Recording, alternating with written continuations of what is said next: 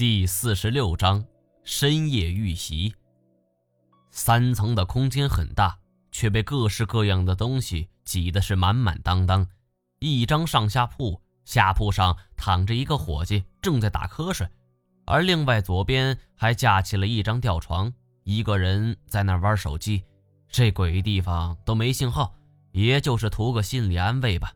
我们一上来，吊床上的伙计马上站了起来。呃呃，锁爷、毛爷，这伙计我在金锁店里见过，很斯文，还以为他是遵纪守法的好公民，没想到也不干净。金锁点点头，扭头看着另一个伙计，眉头皱在一起，长相斯文的赶紧说：“呃，昨天夜里盯了一宿。”金锁这才没发火呀，还真看不出他平时对自己的伙计是如此的严格。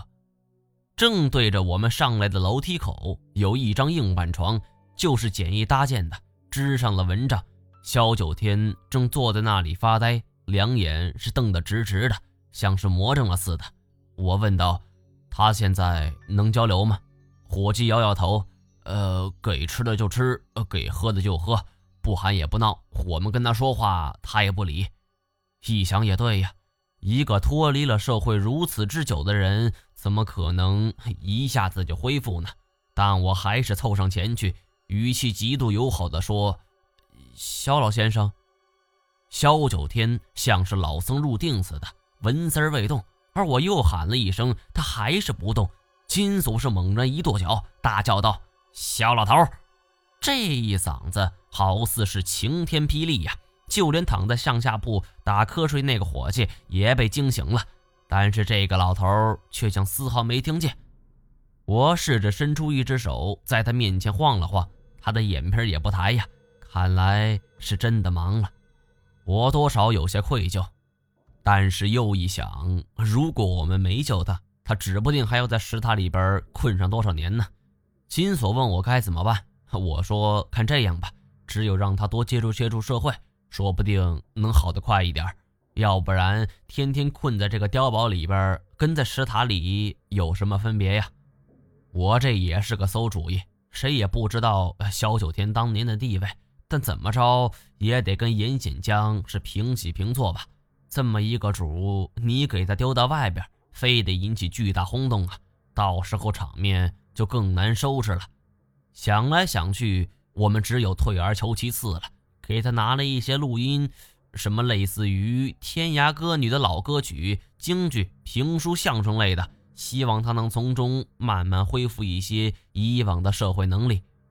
我们就像是在教一个咿咿呀呀学语的小孩子，让他从零开始学习。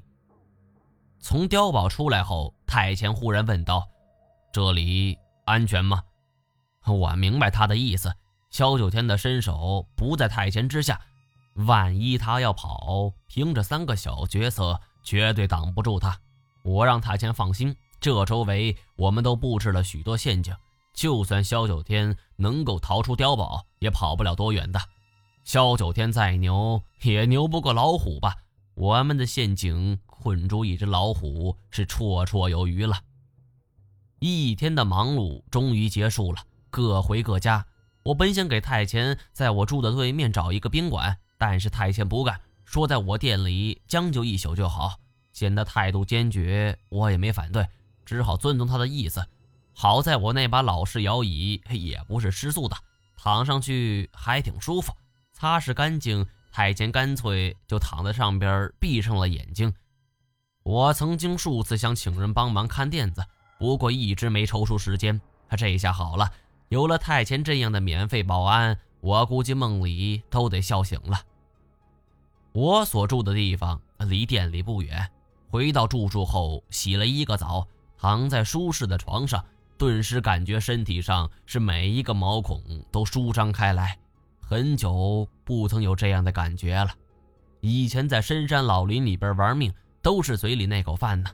真正闲下来了，最感激的还是这种平平淡淡的生活方式。我呈大字形躺着，双眼望着天花板。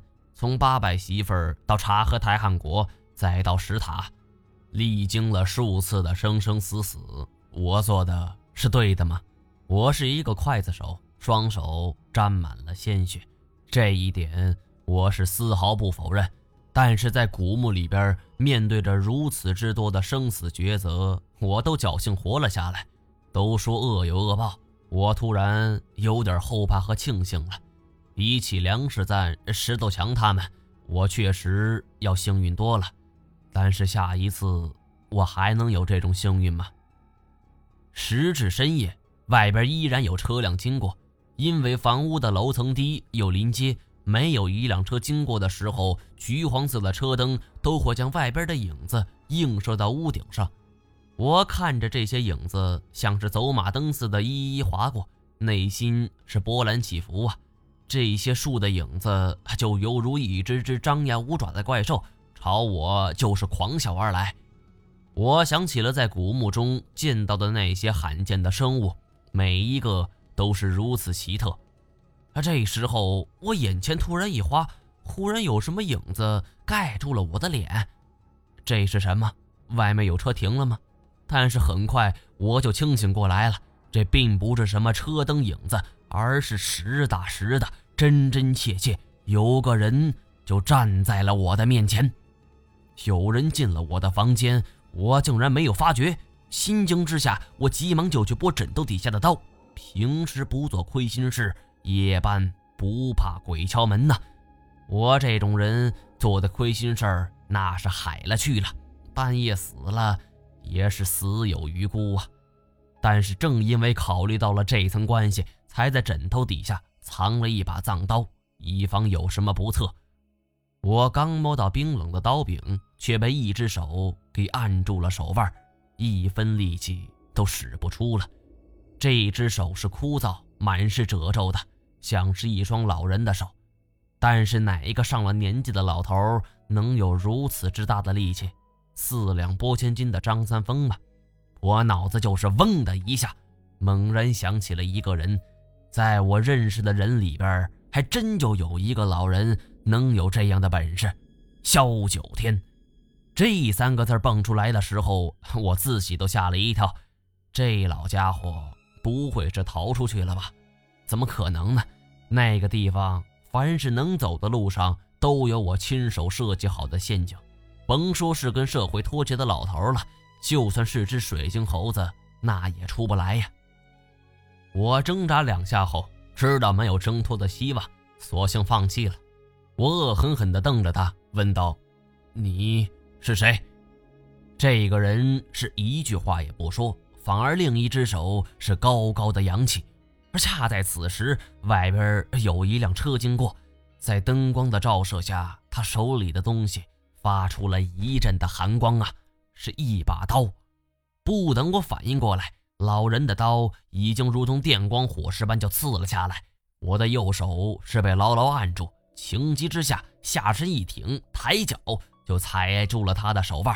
这样一来的话，他手里的刀也就刺不下来了。老人是微微一怔，大概是没想到我能够用这招。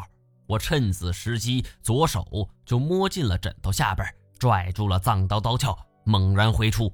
老人是一惊啊，松开手就向后边跃了一步，整把藏刀都被我握在手中。我缓缓地抽出，有了武器在手，我心中踏实了许多。这把刀有点分量，我觉得右腕有点疼，而低头一看，手腕上边竟然隐约有一圈乌黑的手印儿。妈的，这老东西下手也太狠了吧！要不是有外边的车灯，我都看不清楚。我半蹲在床上，悄悄向后移了移，想要去开床头灯，而没想到就是这么刚一伸手，那人就攻了上来。这么黑的环境怎么打呀？我只能是就地一滚，下了床就朝门口跑。瞅这人的身手，我明显不是对手，除了跑。还能怎样呢？而没想到啊，我刚刚跑到卧室的门口，对方就像是移形换影似的，就跳到我的面前。我还没明白过来究竟发生了什么，我的胸口就挨上了重重的一拳呢，整个人就向后直接倒去，摔在床上。